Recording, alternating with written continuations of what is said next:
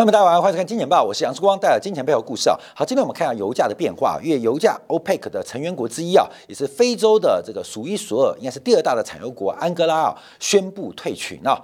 那这个宣布退群啊，但油价是涨是跌，目前油价是先跌后涨。可是我们看到另外一个资产哦，价格创下新高，就是美国国债。所以这个事情啊，并不单纯，它代表国际地缘政治新一新一轮的权力重组。权力重组，所以安哥拉的退群，我们要怎么做观察跟解读啊？我们先把这新闻来做一个掌握。这是非洲第二大的产油国啊，大概每天的日产量是来到一百二十万桶以上。那一度它的日产量是接近两百万桶。那受到了投资不足的影响，使得过去几年啊，它原油的产量是逐步的下滑。好，那我们先给大家做一个报告，因为安哥拉的原油生产很特别，安哥拉的原油生产，其实不在陆地上。那不在陆地上，当然有个坏处，就在海上。海上一听就知道，哇，这个生产的维护成本很高，因为海上油田，尤其深海油田，它的投资、它的维护。的财务压力是比较重的，所以安哥拉假如它国内的政治不稳或金融局势不稳定，会使得维护跟再投资不足，这是直接使得安哥拉的原油产量在过去几年出现明显下滑的主要原因。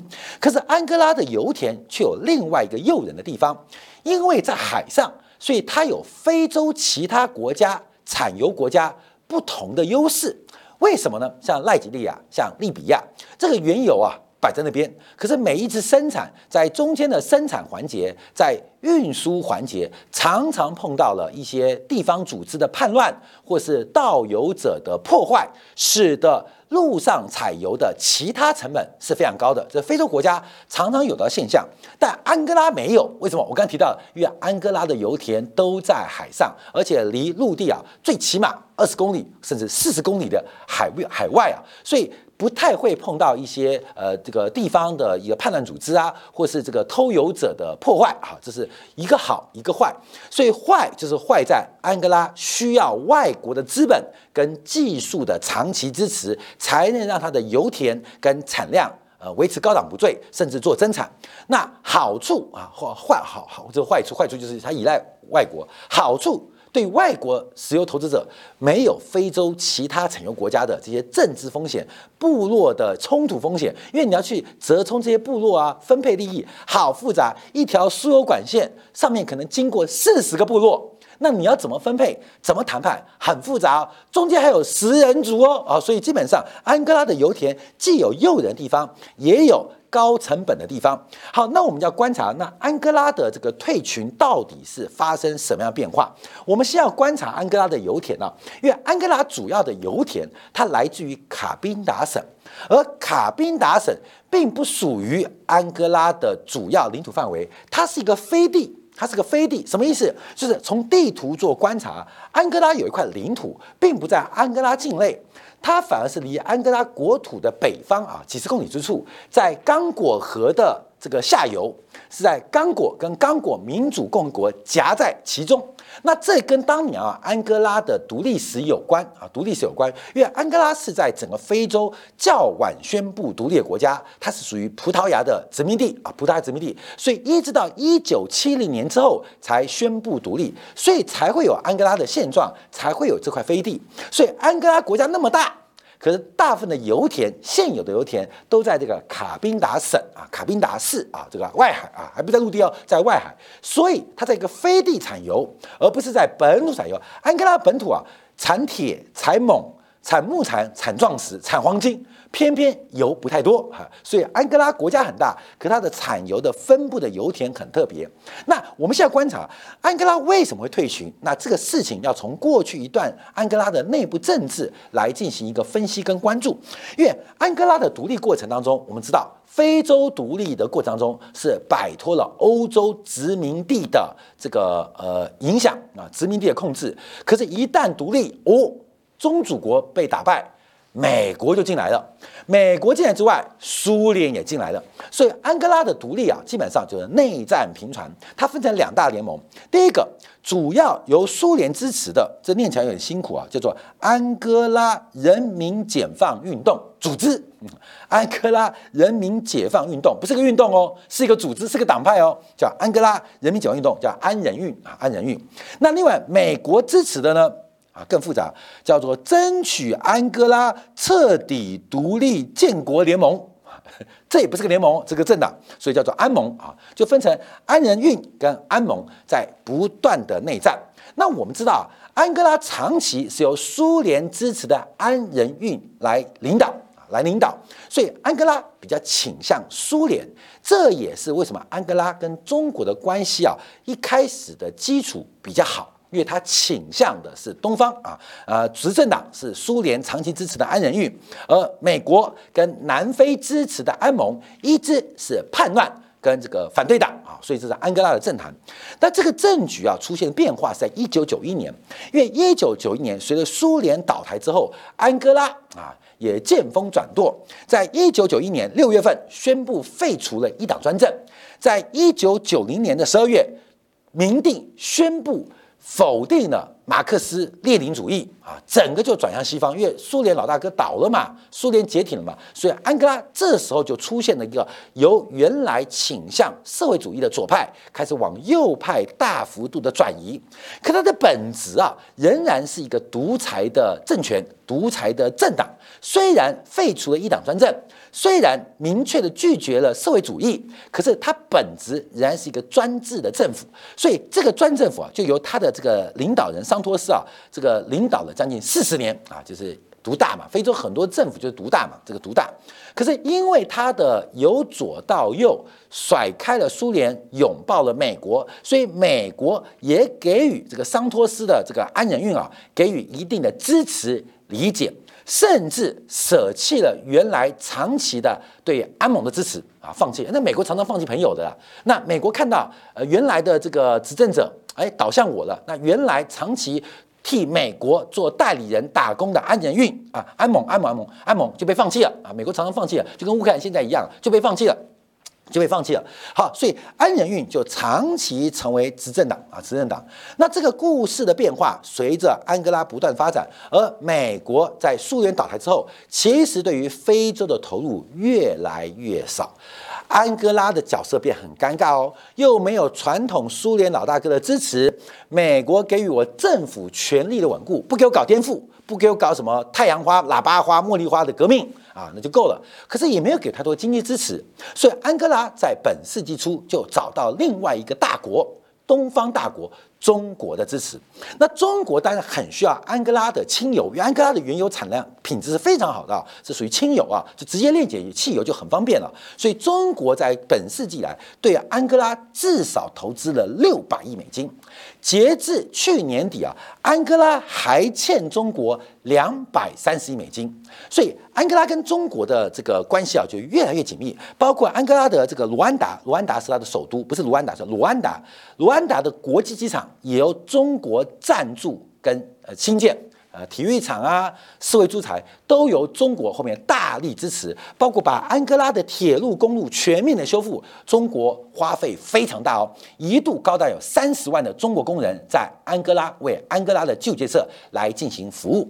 可这事情啊也出现了一个转变，因为在二零二二年呐，这个呃呃呃桑托斯啊。他下台了啊，年纪太大了，下台了，因为他的女儿啊是非洲首富啊，啊，这个公主贪污很多，就在四十年下台了。那桑托斯下台，当然美国有些干预，因为桑托斯太轻中了啊，太轻中了，所以美国啊就希望桑托斯能够下台，好言相劝。那桑托斯也长眼，就下台了。他就指了一个接班人，就原来安仁运的国防部长。这个洛伦呃洛伦洛伦呃洛伦索洛伦佐洛伦佐来接任，这也是他的指定接班人嘛，就跟蒋经国传给李登辉嘛，就李登辉就翻脸了嘛啊，这个这个洛伦佐也翻脸了，一上台就清算了桑托斯啊，清算桑托斯，那清算就打的是反腐啊，这个反贪呐等等理由，那这时候跟中国的关系就出现了变化。好，我从盘古开天开始讲啊，就要跟你讲安哥拉现在在欧佩克的角色。所以从二零二二年到今年，整个安哥拉跟中国的关系啊就开始迅速出现降温变化。到今年，安哥拉甚至表明他不要偿还欠中国的两百三十亿美金。那为什么安哥拉有这个底气呢？因为美国为了遏制中国在非洲发展，开始对非洲加大投入。这时候啊，开始左选右选北选南选射飞镖，哎，想到了安哥拉。安哥拉，哎，这几年基本上他放弃了苏联，虽然拥抱了中国，那是我们投资不够，所以美国今年年初开始通过美国开发银行开始给予他的铁路、公路基础建设开始发放贷款。美国来了，今年三月，法国马克宏访问安哥拉，哎，这不是法属殖民地哦，马克宏去了。今年三月，安哥拉总统去了日本官邸，呃，拜见啊，见拜见了这个日本首相安安田。那安田直接表达。只要是中国的朋友，我们就是我们的亲人，直接挖墙脚。到了今年五月份啊，美国国际开发金融公司直接开始拨款，针对安哥拉的基础公设开始进行大力的投资。所以整个安哥拉的变化角色，随着安仁运执政长内部结构变化，加上这个鲁伦佐的上台，开始弃中情美，从整个中国在非洲重要的典范跟合作伙伴开始疏远。大力的往西方偏移，倒向美国的怀抱。好，各位了解这地方的时候，他退出 OPEC 就有一些不寻常的地方哦。他退出 OPEC 就有点不寻常地方，在退出 OPEC 昨天嘛，两个礼拜之前，他跑去了美国来接见了拜登啊，拜登这个洛伦佐啊，在十月三十号跑去北美国拜白宫跟拜登见面。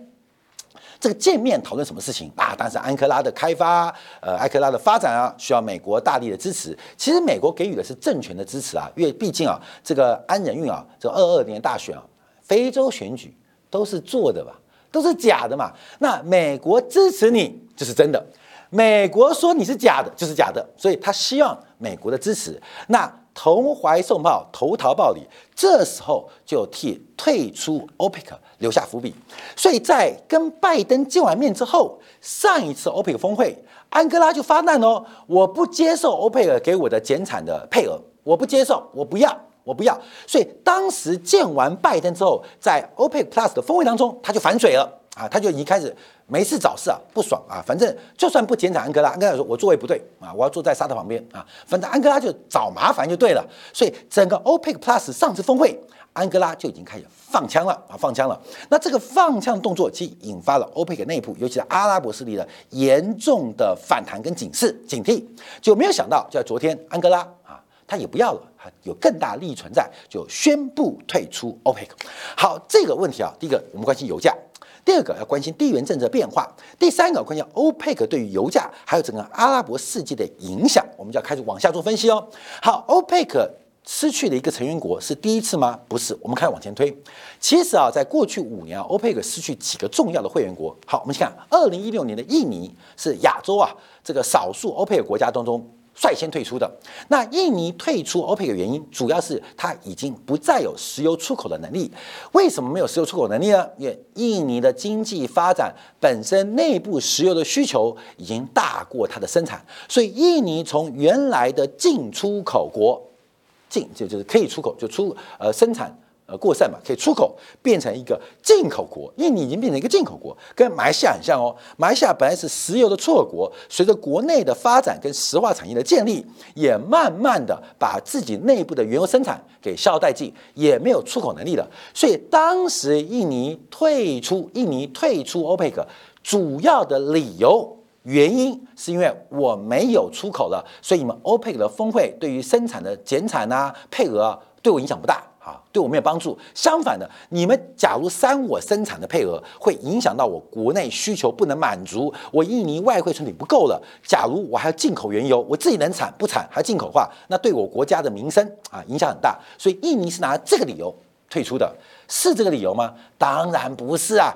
印尼退出的原因是因为在那个年度，二零一三。一四一五，从整个阿拉伯之春往东方吹过来一堆的喇叭花、茉莉花革命，也吹到印尼，所以当时印尼跟美国进行了政治的交换，而宣布退出 OPEC。好，各位朋友，所以我们现在把过去五年、过去十年退出欧佩克帝国家印尼拿出来，好，还有谁退出？卡达。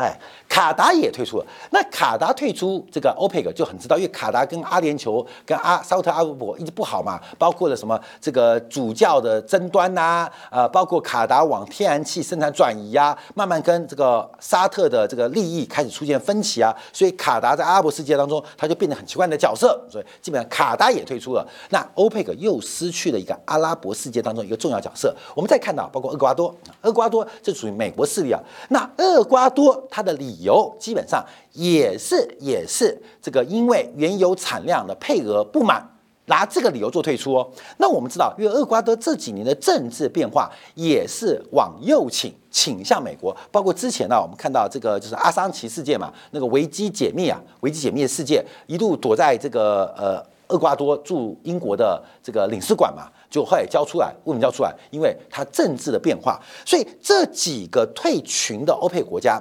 理由都是不满欧佩克给我的配额。啊，因为大家减产嘛，那配额你减五十万桶，哎，那你小弟减五万桶，不要，我不要五万桶都不要减，我都不要减，所以都是拿这个欧佩克的减产不满啊，配额不满做理由退群，但真实的背后，其实处处可以见到美国在其中的干预力量。干预势力，好，在这边我们就要回来观察，那到底影响多大呢？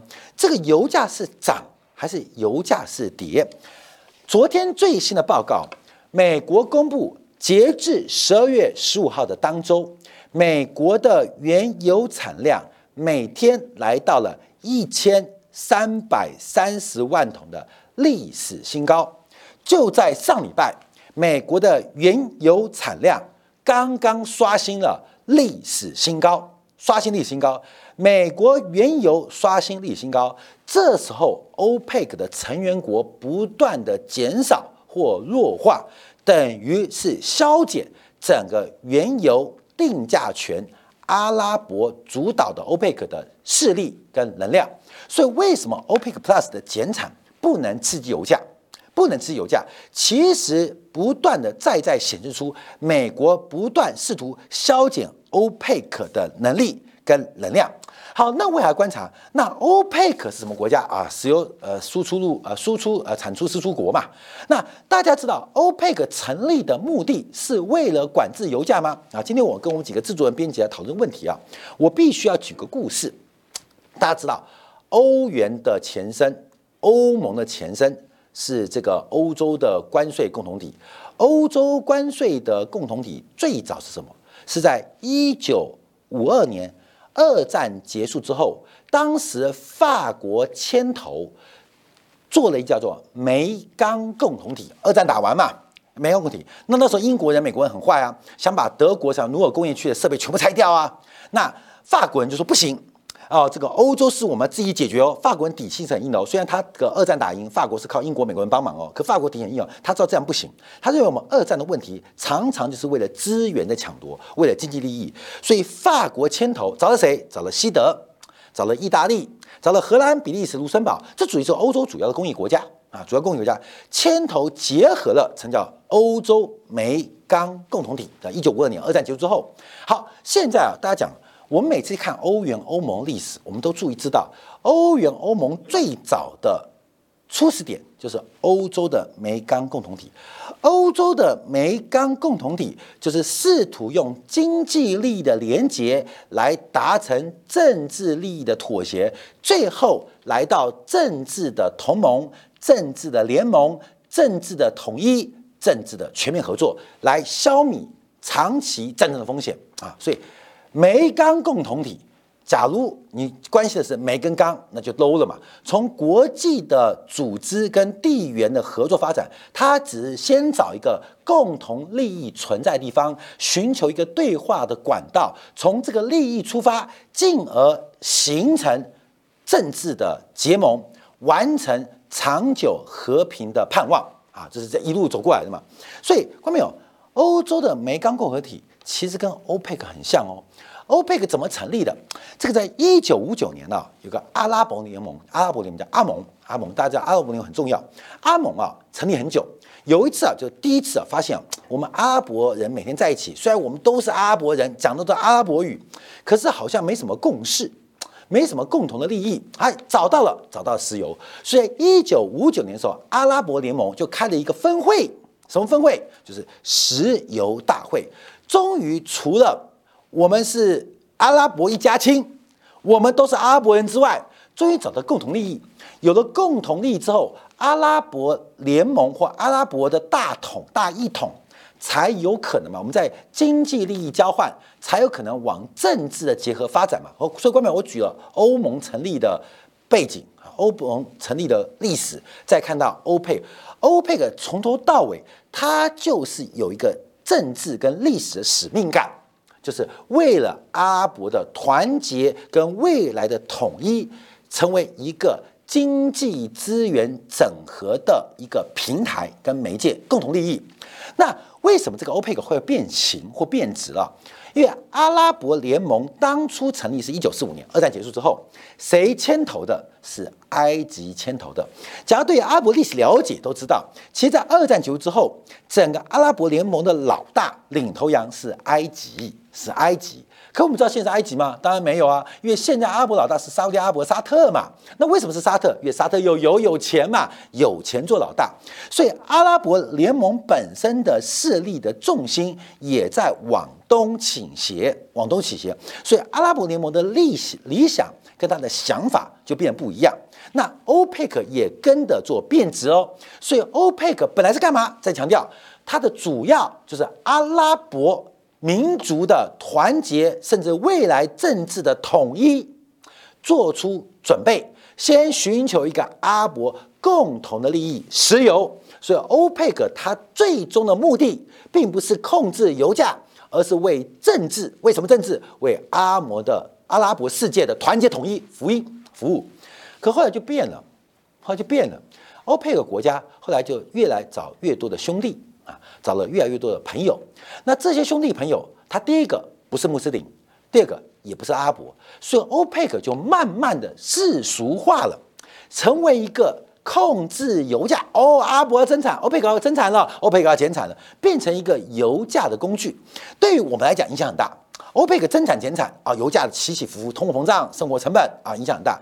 可是欧佩克原来高尚的目的，已经被沙特为首的阿伯部分国家。给带偏了，变成非常世俗化，变成非常世俗化。所以，现在阿拉伯国家掉了几个穆斯林兄弟，像呃这个印尼呀、卡达。那为了进一步影响、维持它影响力，干嘛？现在找巴西。呃，巴西是天主教国家，那更不是阿拉伯人。所以我们看到欧佩克越走越远，符合谁的利益？看到没有？符合全世界所有人利益哦。阿拉伯的分裂，美国很开心。苏联还开心，苏联当然开心。中国开不开心？其实中国也开心哦。所以，其实对于地缘政治的所有大国啊，欧佩克越走越远，每天为那个鸡毛蒜皮的几万桶产量那么算打算盘。我跟你讲哦，我们感觉哦很重要很重要。其实对于华盛顿也好，对于莫斯科也好，对于北京好，对于布萨尔也好，其实很开心的，你懂吗？就是叫叫玩物丧志。玩物丧志就用在欧佩克身上，说阿拉伯人已经忘记欧佩克原来的使命，玩物丧志啊，就是给你鸦片嘛，你就每天搞油价啊，每天计算那个，哎，你减八万头好不好？你减三万头好不好？每天算这东西哦，那油价到底多少钱合适？找这些经济学家，然后花很多预算来算。其实我跟你讲。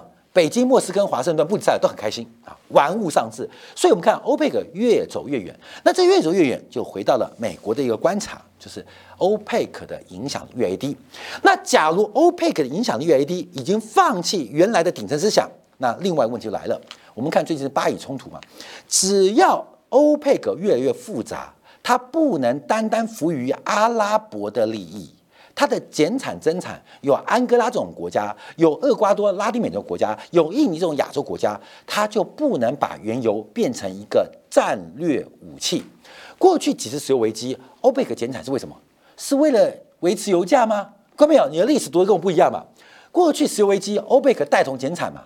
对不对？让油价狂飙嘛。哦，原来欧佩克减产是因为想赚多一点钱，是为了维持国家预算。你读的历史跟我历史不一样。我们都知道，欧佩克以前减产是为了制裁西方支持以色列嘛。所以欧佩克本身是透过石油作为一个共同利益，其实是遂行阿拉伯的政治利益跟政治倾向啊。现在没有喽，现在没有，所以开不开心？开心，谁开心？华盛顿开心，莫斯科开心，布鲁塞尔开心，伦敦开心，北京也开心。所以我们看到这个欧佩克越走越远，越走越偏，这直接导致了这个市场上的变化。所以我们现在反而做个观察，因为昨天呢，昨天啊，美国的坠落什么？美国坠落就是债券嘛。昨天啊，有人退群，欧佩克弱化，欧佩克踢掉了安哥拉，现在找了巴西，那欧佩克就越走越远哦。什么越走越远？就玩物越玩越大，上至离阿拉伯原来成立欧佩克的目标越走越远。好，我们看到美国国债利率创低，价格创高，利率创低，果然讲价格创高。美国明年净发债段一点九兆美金。美国净发债一点九兆美金，最近价格从十月底开始一路抢，越走利率最低嘛，价格走高嘛，所以美国的国债还是成为全球大家最受挚爱的资产。美国国债不会爆，也不会爆，因为美国透过了华尔街、好莱坞跟戏股在操纵世界，不仅阿拉伯世界被操纵，其实包括了日本被操纵，包括我们台湾地区被操纵，其实大陆地区没被操纵吗？都被操纵。反正一个是金钱欲望，一个是精神的毒药啊，这个精神鸦片，好莱坞；另外是科技的幻想。反正啊，你调不过，要不是爱钱啊，要不是有诗与远方，那好莱坞；要不是你对科技有幻想。反正啊，美国就三种良药，你喜欢哪一个就塞给你，只要你掉进任何一个这个圈套当中。美国国债就创新高，所以昨天啊，美国国债来到波段十月底波段反弹新高，美国国债利率也创下了波段以来的新低。其实更多的原因不单单是美国的物价放缓，而是美国又在一个全球最重要资源的组织的重大胜利。那到底会有什么样的破局的机会？怎么样发展？我们休息片刻，我们来分享。美国昨天公布的几个数据，还有从这个十年债的利率当中的拆解来看一下，美国能够真的只靠好莱坞、华尔街跟戏股来掌控世界吗？那中间的破局裂痕跟内部利益的矛盾在什么地方？休息片刻，在精彩部分为大家做进一步的观察解读。